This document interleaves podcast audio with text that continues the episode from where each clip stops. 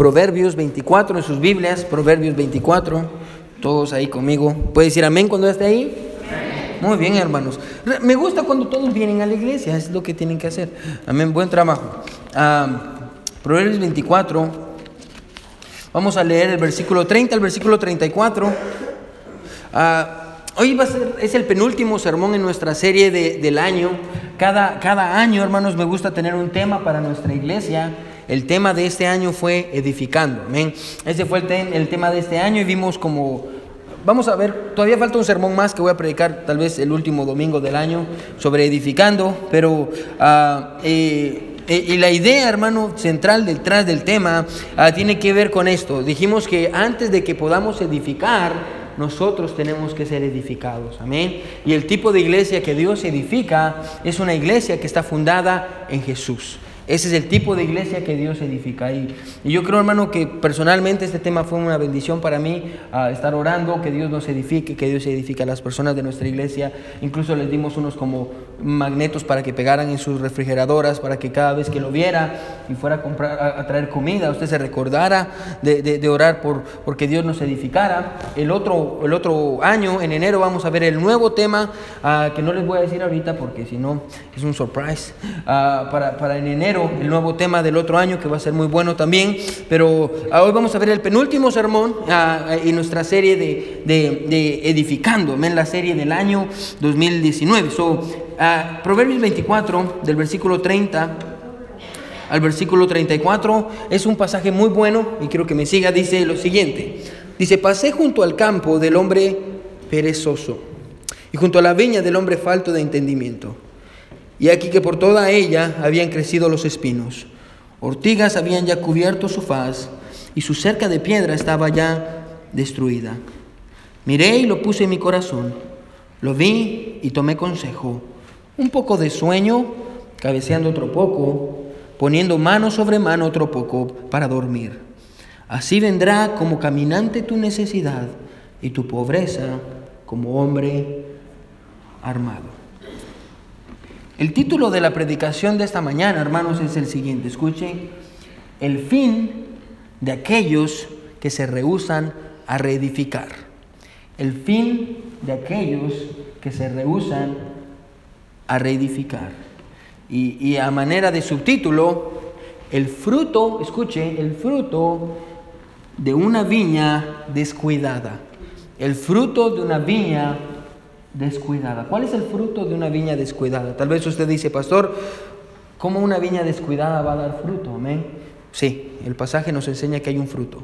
El fruto de una viña descuidada. El fin de aquellos que se rehusan a reedificar. vamos a orar, hermano, y dígale a Dios, Dios, háblame. Yo creo que hoy va a aprender algo. Todos vamos a aprender algo.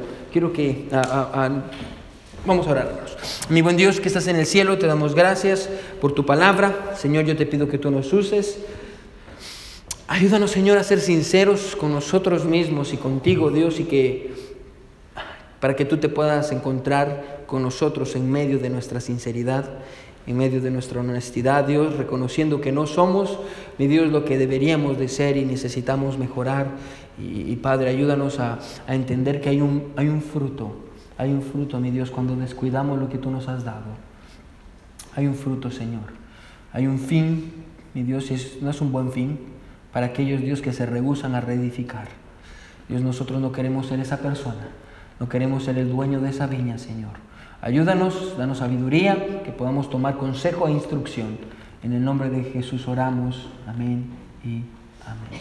Pueden sentarse, hermanos.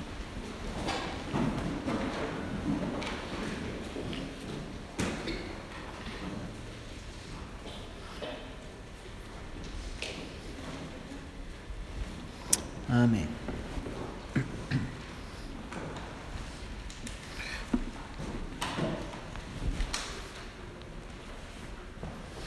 Un día un granjero que estaba cansado de, unos cuervos, eh, los cuervos llegaban constantemente a su casa a comerse su maíz, entonces este granjero ya estaba cansado de estos cuervos, así que un día, porque estaba aburrido de los cuervos, fue, tomó un arma, su escopeta, Salió y empezó a, dispararles, a cazarlos, a matarlos, porque estaba aburrido de que estos cuervos se comieran su, su maíz.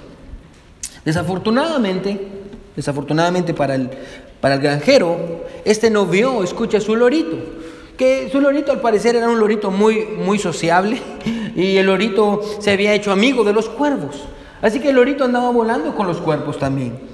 Después de dispararle a los cuervos, caminó hacia los pájaros caídos y, el granjero se sorprendió al ver que el lorito estaba muy agitado con una ala rota porque había recibido un disparo. Cuando sus hijos, los hijos del, gran, del, gran, del granjero, vieron a su lorito herido, le preguntaron, papá, papá, ¿qué pasó? Y el papá respondió, el granjero respondió, hijos, esa es la mala consecuencia, es la consecuencia de tener malas compañías. Malas compañías. Ahora, hermano, yo creo que todos hemos estado ahí en esta mañana, amén. Ah, como hijos que reciben el consejo y como padres que lo dan. Amén. Yo no sé si usted le ha tocado eso, pero yo creo que la mayoría de nosotros hemos estado ahí en los dos extremos, amén. Ah, ah, yo recuerdo a, mis papás, a mi mamá diciéndome que cuidado con quien me junto en la escuela, amén.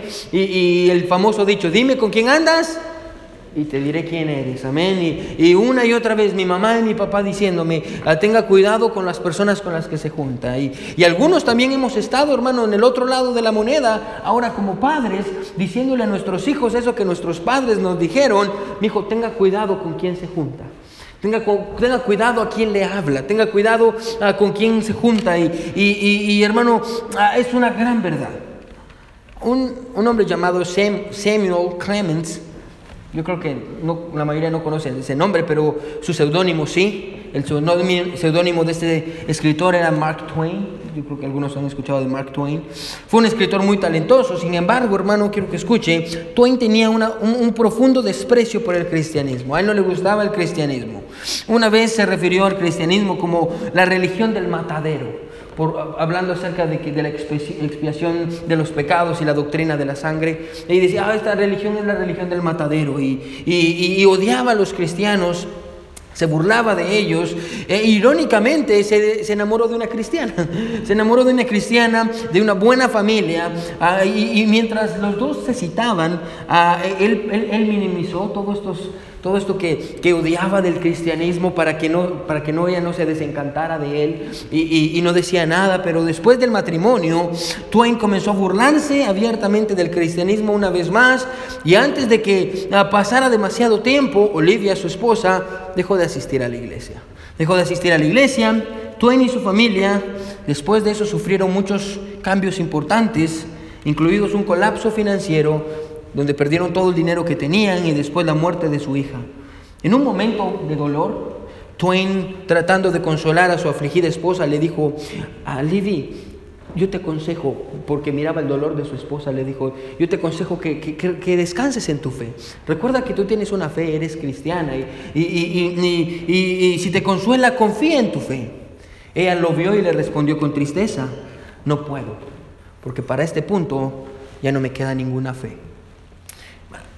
Es por eso, hermano, que constantemente nosotros, hermano, escuche, deberíamos de ser recordados de las malas compañías de, las malas compañías. Personas incorrectas, hermanos, la Biblia dice en Romanos que, hermanos, deberíamos de tener cuidado de, las, de, ciertas conversaciones porque esas conversaciones corrompen las buenas costumbres.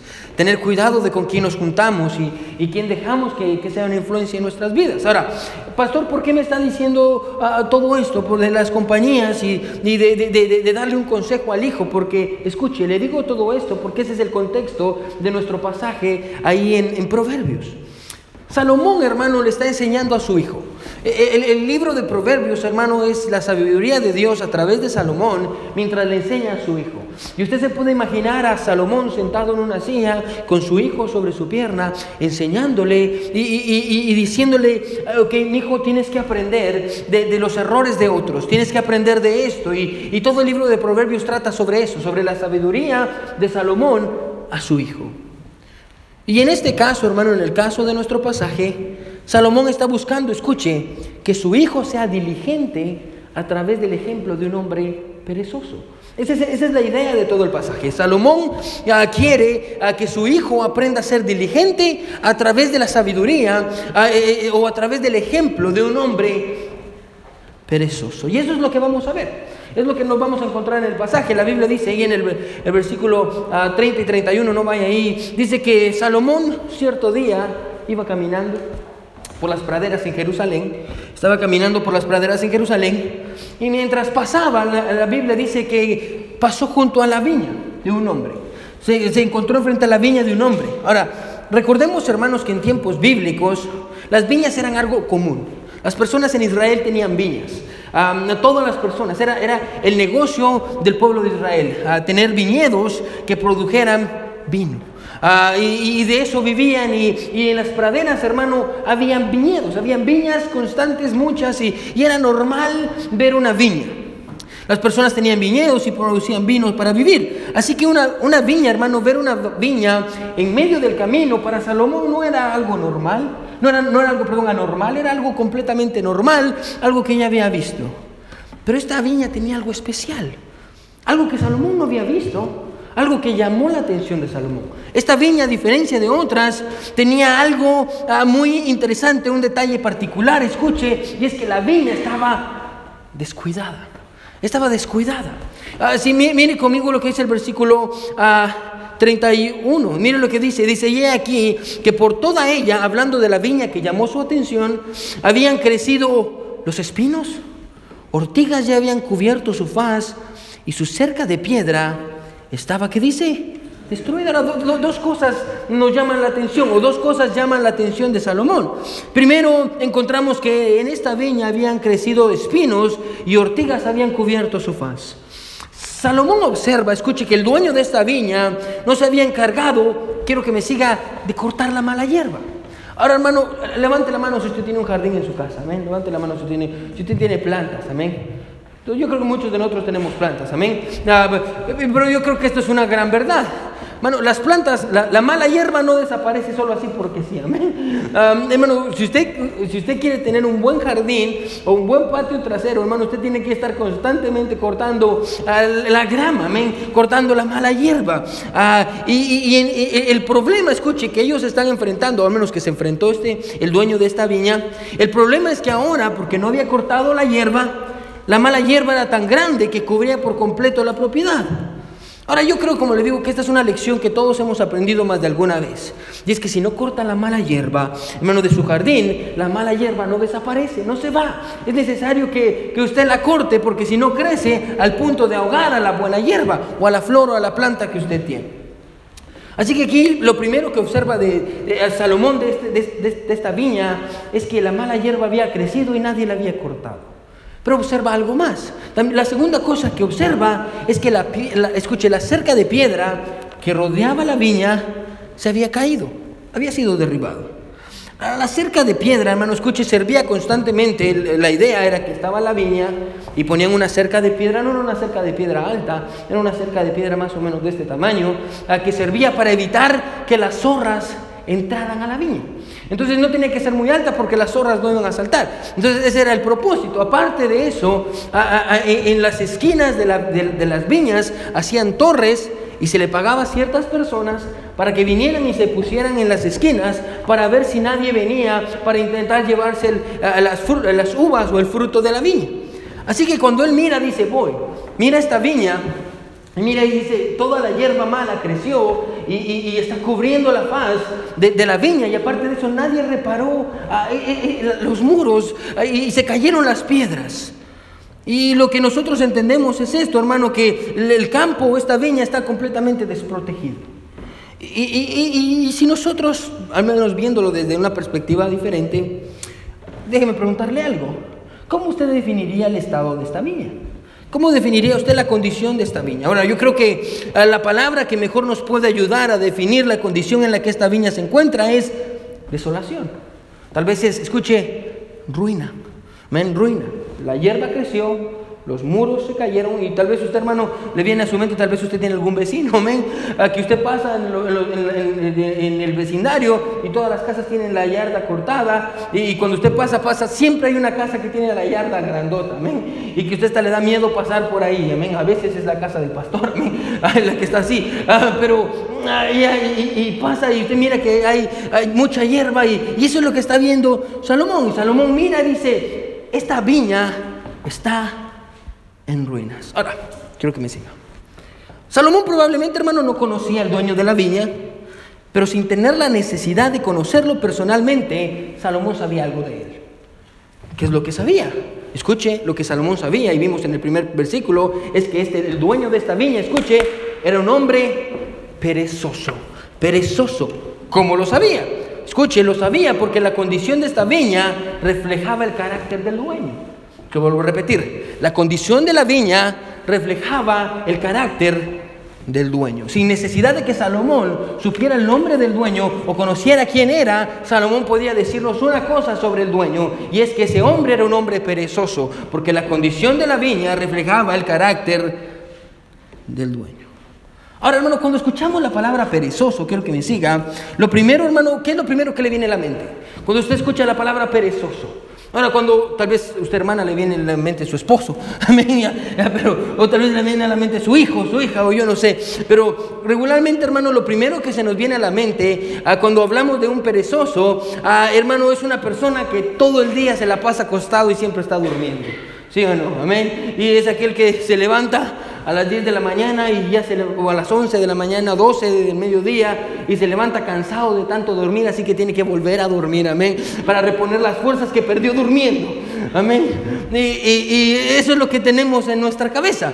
una persona perezosa es que está que, yo sé que ustedes no son ese tipo de personas, hermano, que la noche se le, está en la noche durmiendo y tiene ganas de ir al baño, pero no quiere levantarse porque le da pereza ir al baño y está no, mejor me aguanto, amén, pero no se quiere levantar. Ese tipo de personas, amén, yo sé que ustedes no son, otra gente de otras iglesias, pero es una persona que se la pasa durmiendo.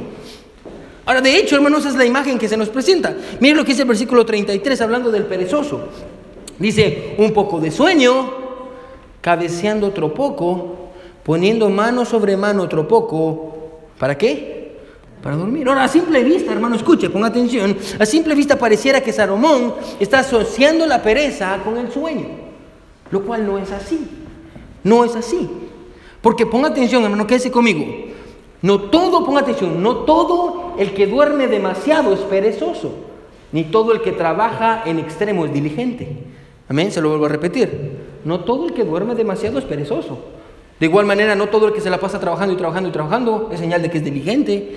Hermano, no, no funciona así. Muchas veces, hermano, escuche, quiero que me siga, cometemos el error de asociar la inactividad con la pereza y la actividad con la diligencia. Pensamos que porque una persona siempre está ocupada y se levanta y está haciendo cosas, oh, esa persona es bien diligente. No, a veces la persona solo está dando vueltas de aquí para allá y no está haciendo nada, amén. Y, y pareciera que está haciendo mucho, pero no está haciendo nada. Y, no todo el que está durmiendo dice, ay, este hermano está perezoso, mire, se la pasa dormido. No todo el que duerme de más, hermano, ah, es perezoso. Porque si lee con cuidado, hermano, quiero que me siga, Salomón no nos está hablando de un hombre que está dormido. Escuche, nos está hablando de un hombre que está cabeceando. ¿Sí se da cuenta en el pasaje? No está mencionando un hombre que está dormido, está mencionando un hombre que está cabeceando. Ahora, yo recuerdo cuando era niño, ¿me? Con mi papá. Solo teníamos un televisor. Y, ah, y cuando era más niño eran esos televisores que sonaban amén, que, que, solo tenía como 10 canales, creo yo, 11 canales, 10 canales que tac, tac, tac, y que a veces tenía que pararse usted a la par de él para que agarrara señal, amén, y, y tenía que ponerse usted yo sé que ustedes nunca experimentaron eso, pero tenía que usted pararse a la par para que agarrara señal o tenía que salir al patio para mover la antena, amén. Y desde adentro le gritaban, ¡ay, más o menos! ¡Muévalo un poquito más! Y a veces lo dejaban a usted parado ahí agarrando afuera para que vieran televisión. Historia real de la vida del pastor. Amén. Pero yo recuerdo a mi papá, solo teníamos un televisor y, yo me recuerdo que cuando él venía, yo sé que los jóvenes ahorita están como, wow, amén. Sí, ya, ya, no, yo no, no, está tan joven, entonces, ya. Es lo que hacían, ah, eh, Jackie era la persona en la vida del hermano Leonel. Pero la cosa es esta, que y, yo recuerdo que así era, pero yo recuerdo que mi papá venía de trabajar como a las 6, como a las 6, 7 de, la, tarde venía de trabajar, y como solo había una televisión, nosotros sabíamos que era el tiempo de mi papá de ver televisión. Entonces, eh, eh, era su tiempo, entonces nadie se tenía que meter con él porque iba a ver televisión. El problema es que a esa misma hora daba mis caricaturas, que yo quería ver. O había un conflicto, amén. Ahora, obviamente por derecho yo decía, no, no, no, me toca ver a mí. Pero entonces yo esperaba, yo me sentaba a la par de mi papá, mi papá llegaba cansado, se sentaba, eh, encendía la televisión, ya más adelante tuvimos control remoto, ella, ella ya estaba, encendía la televisión y se ponía a ver. Yo estaba a la par de mi papá, esperando que se durmiera, porque estaba mi papá y empezaba. Y empezaba, amén, yo estaba esperando el momento exacto en el que él se iba a dormir para venir, hermano. Yo sentía como que estaba entrando a la boca del león, amén. Yo venía y esperando que ya se durmiera para agarrar el control y cuando ya lo iba a agarrar, él abría los ojos y yo quitaba la mano y él fingía como que de qué rato se estuviera viendo televisión, como nada pasaba. Amén. Ahora, hasta por fin el, el sueño lo vencía, se dormía y yo le quitaba el control, miraba lo que yo quería. Ahora, mientras estudiaba me puse a pensar. ¿Por qué mi papá, o, si alguna vez le ha pasado a usted, porque a veces yo me encuentro haciendo lo mismo, estoy con James viendo algo y estoy, amén, y James está, wake up, wake up, wake up, daddy, y yo, ya, ya, ya.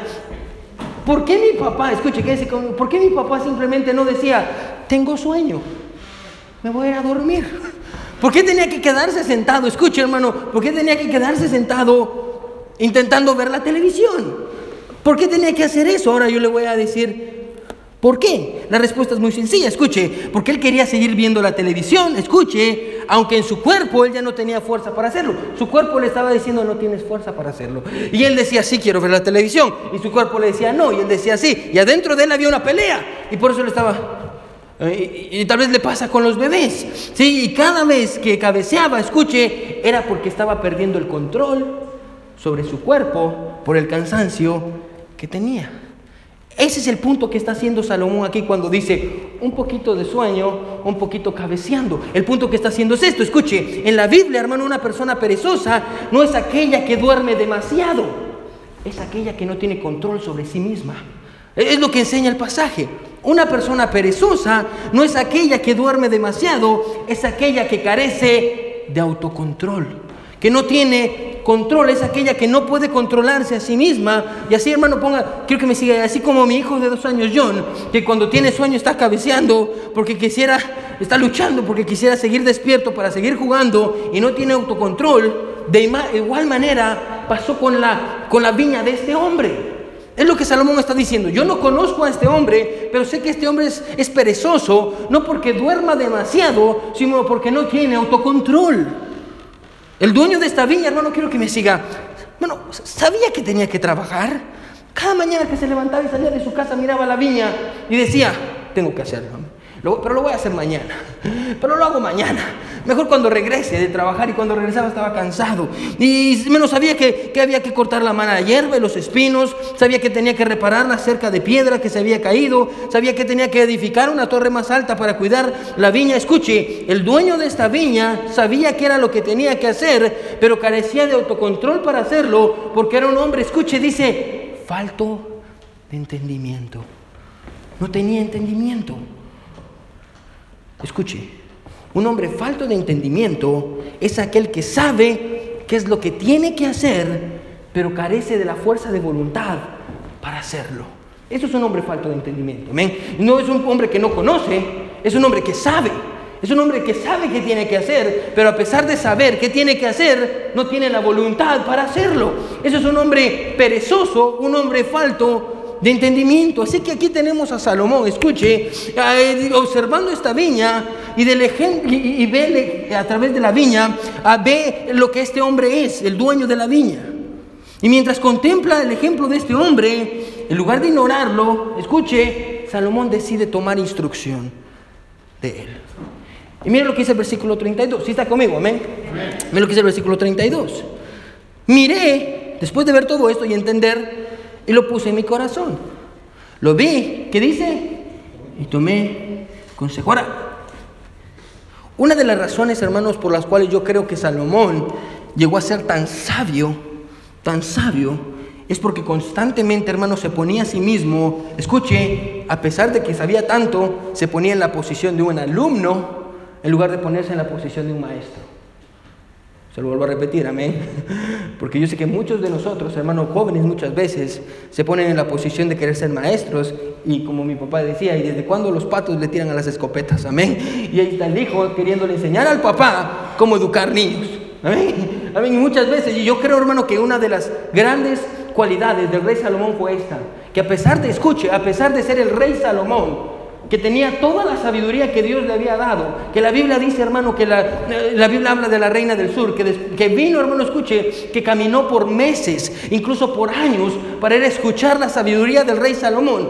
Ese gran hombre lleno de sabiduría, lo encontramos ahí, en una posición, en lugar de decirnos, ¿sabe qué? Les voy a enseñar, ese hombre está viendo y está, escuche, aprendiendo.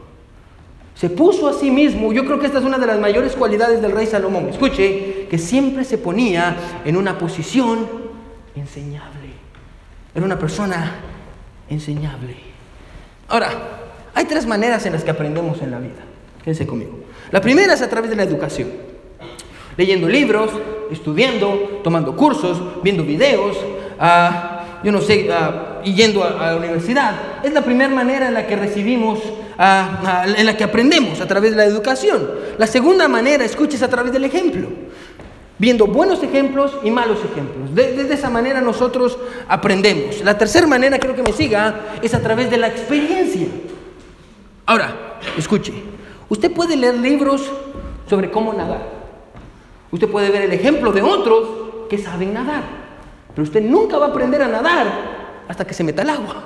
¿Sí o no? Eh, eh, a través de la experiencia, metiéndose el agua. Ahora, tristemente, hermano, escuche, muchas personas, hay muchas personas que de la única manera, y esto es muy triste, es muy triste que hay muchas personas que de la única manera en la que aprenden es a través del dolor de sus malas experiencias. No, no, aprenden de otra manera. ¿amén? La única manera en la que aprenden, escuche, es a través de sus malas experiencias. Si su papá le dijo, no hagas esto, su, pastor le dijo, no, no creo que es una buena idea. Vio la Biblia y la Biblia dice que no. En la predicación le dijeron que no, pero él o ella todavía dice, ¿sabe qué? Yo quiero hacerlo porque quiero hacerlo. So va, destruye su vida y después cuando destruye su vida viene llorando diciendo, ¡ay, aprendí una lección! Es la única manera en la que aprenden, a través de malas experiencias. A propósito, hermano, quiero que me siga, ¿sí? A propósito, hermano, quiero que me siga. Usted no necesita destruir su vida para aprender a vivir.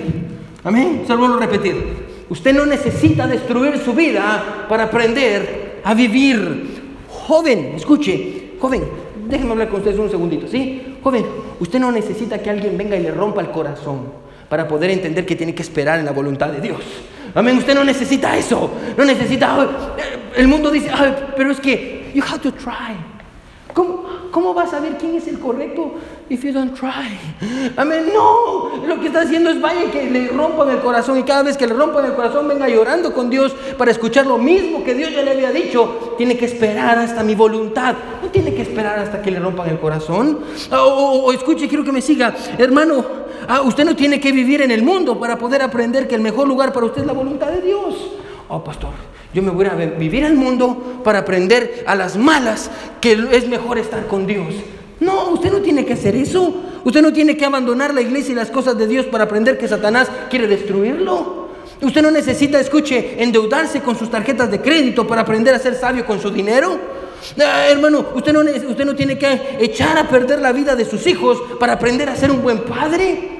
Usted no necesita destruir su matrimonio para aprender a ser un buen esposo, un buen esposo. Bueno, recuerde, escuche esto, ¿sí? Usted no necesita ahogarse para aprender a nadar. Aprenda del ejemplo. Escuche. El dueño de esta viña, escuche, no hizo nada por ella. Y de igual manera la viña no hizo nada por su dueño. Pero inclusive una viña descuidada produjo fruto para el hombre que andaba buscando sabiduría. ¿Cuál es el fruto de una viña descuidada? ¿Cuál fue el fruto de la viña descuidada? Bueno, el único fruto, escuche, que se podía obtener de una viña descuidada, escuche, era una advertencia. Ese es el fruto de una viña descuidada. Una advertencia. ¿Cuál era esta advertencia? Mire cuál es el versículo 34, ya vamos a terminar. ¿Cuál es la advertencia? Eh, ¿Cuál es el fruto de esta viña descuidada? Una advertencia. ¿Cuál es esta advertencia? Versículo 34. Así vendrá como caminante tu necesidad y tu pobreza como hombre, ¿qué dice? Armado. Dos ilustraciones para, para llegar a la, misma, a la misma verdad. La primera ilustración dice, ¿sabes qué? E, e, e, este, este es el warning. Esta es la consecuencia, este es el problema ah, ah, de, la, viña descuidada. Ah, esta es la, consecuencia, esto es lo que va a pasar, esta es la advertencia. La primera ilustración encontramos a un caminante. ¿Qué es un caminante? Un hombre que va caminando. Wow, pastor, usted está muy sabio hoy. Sí, así, ay, pastor, muy complicada la Biblia. No, un caminante es un hombre que va caminando. Escuche, un hombre que va caminando que poco a poco va llegando a su destino. Que poco a poco va llegando a su destino. No sabemos, escuche, si este caminante va deprisa o va lento, pero sí sabemos que va seguro. Y sabemos que va a llegar.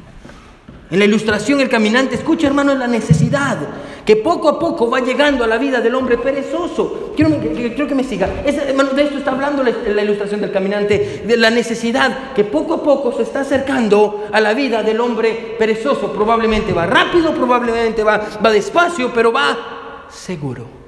La segunda ilustración es la de un hombre armado. Y la idea de un hombre armado ah, no, tiene, no quiere decir un hombre que tiene pistola.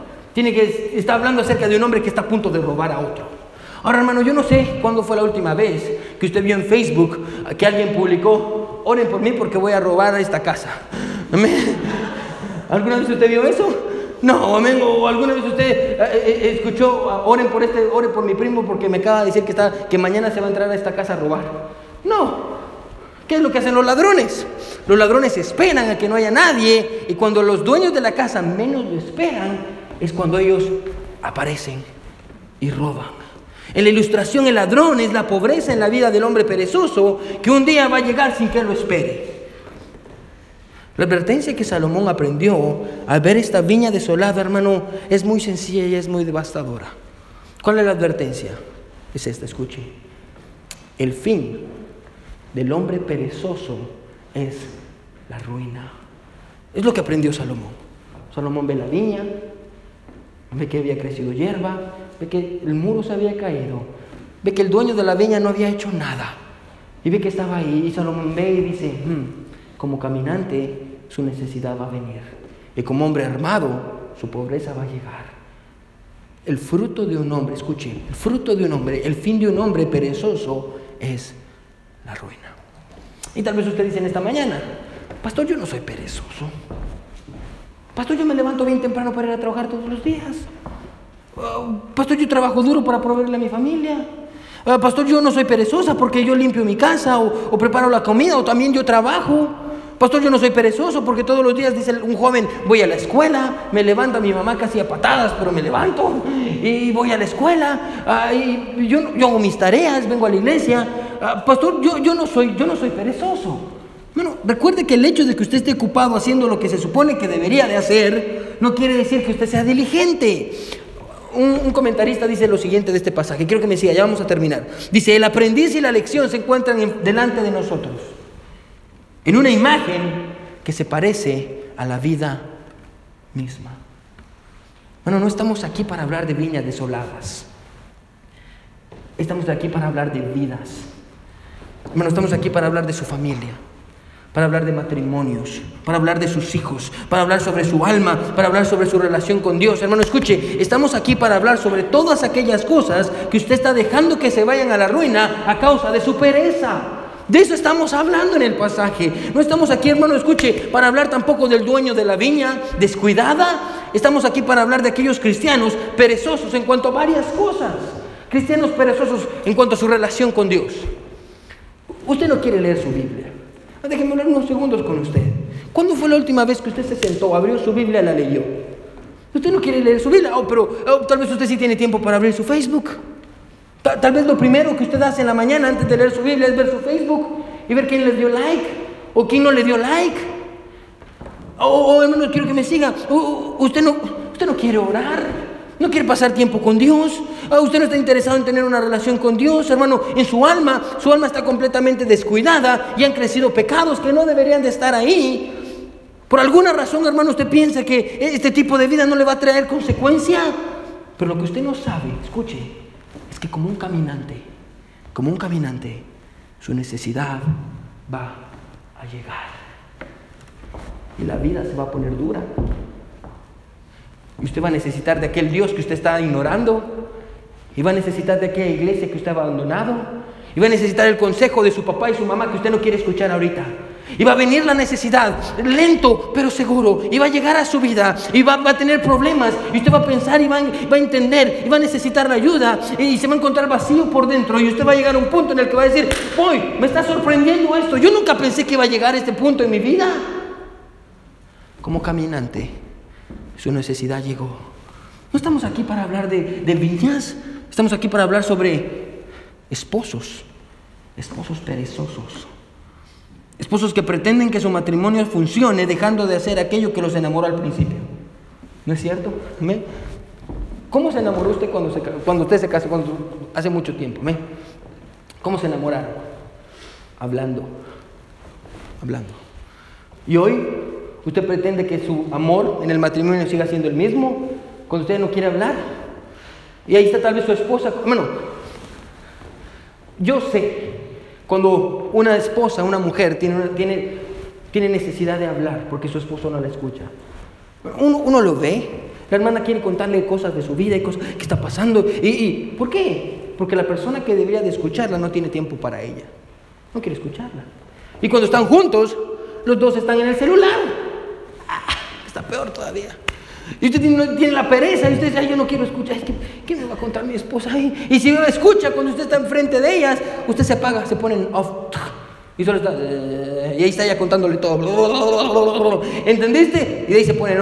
Y ya, sí, mi amor, tienes toda la razón. A mí ya, eh, eh, hermano, esposos perezosos que no están dispuestos, escucha, a sacrificarse por el bienestar de su pareja porque son egoístas, que no aman y no se toman el tiempo de cuidar a su mujer o a la mujer que Dios les dio. Y, hermano, y viceversa, esposas que no aprecian a sus esposos y todo el tiempo se viven quejando de ellos y diciendo, oh, es que no sirve para nada, es que miren cómo es, es que miren cómo me trata, otros esposos son mejores que ni siquiera quieren luchar ah, para mantener una relación, ni que siquiera quieren luchar para mantener su matrimonio vivo no quieren hacerlo, eh, no quieren hacer nada de eso. Esposas que no son agradecidas con sus esposos, que no muestran ningún respeto por el hombre que Dios les dio.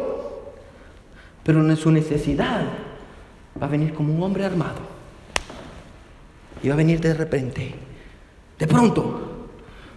Y cuando escuche, uno, cuando menos lo espere, escuche, uno de los dos se va a cansar de ese tipo de vida. Y va a venir y le va a decir, ah, conocí a alguien en el trabajo. ¿No es usted? Soy yo. Y voy a tener que dejarla, viva su vida, busque a alguien más, sea feliz. Y lo último que va a ver es al hombre que Dios le dio abandonando la puerta de su casa. Lo último que va a ver, hermano, es a la mujer que Dios le dio abandonando la puerta de su casa. Y cuando menos lo espere, escuche esto, uno de los dos va a encontrar a alguien más que sí está dispuesto a cuidarlo y está dispuesto a escucharla. Y ahí, hermano, escuche, y ahí va a ser demasiado tarde, como un hombre, como un ladrón que está a punto de entrar a una, casa que nunca le avisa. Hermano, nadie le avisa a usted. a su matrimonio le quedan cinco meses de vida. a su matrimonio le quedan ah, dos años para, para que usted luche. Nadie le avisa, hermano. Solo sucede. Solo sucede. Y pastor, ¿por qué sucede? Por su pereza, porque usted no quiere trabajar. Hermano, yo creo que esta es una de las grandes de los grandes problemas que tenemos como hispanos. Hermano, nos encanta trabajar, levantarnos temprano, a proveerle el dinero a nuestras familias y somos muy diligentes en eso, pero descuidamos un montón de cosas. Descuidamos a nuestra esposa, a nuestros hijos, la iglesia, las cosas de Dios. Somos, hermano, escuche, somos diligentes para cosas que no son eternas. Somos dirigentes por un montón de cosas que no son eternas y las cosas que tienen un valor espiritual eterno no nos importan. Como sus hijos.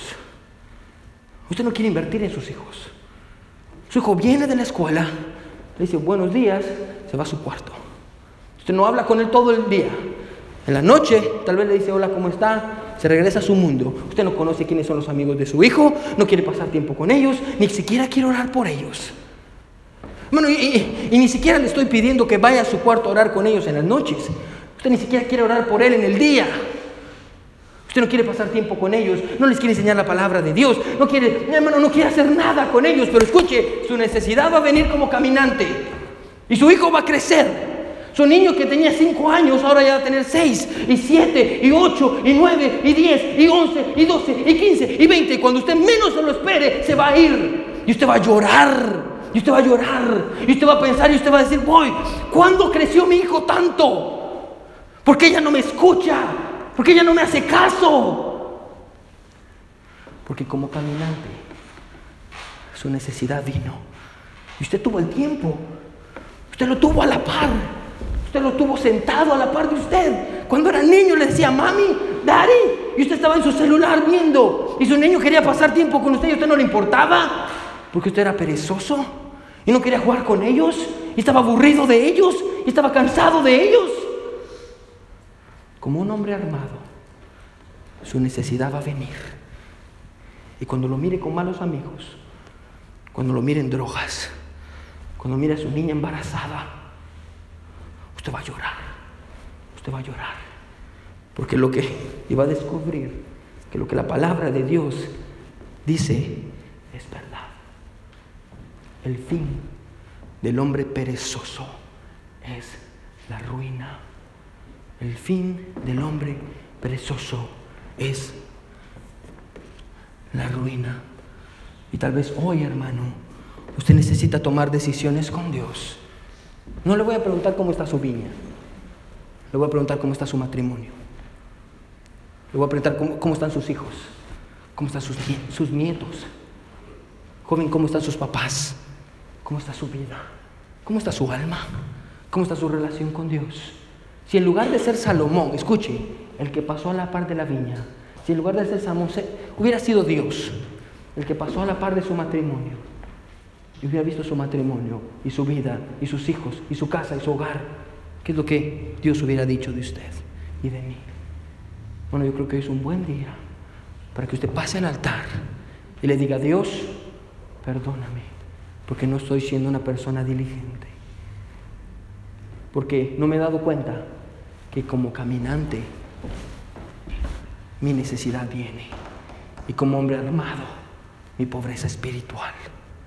El fin del hombre perezoso, la mujer perezosa, el joven perezoso, el fin es la ruina.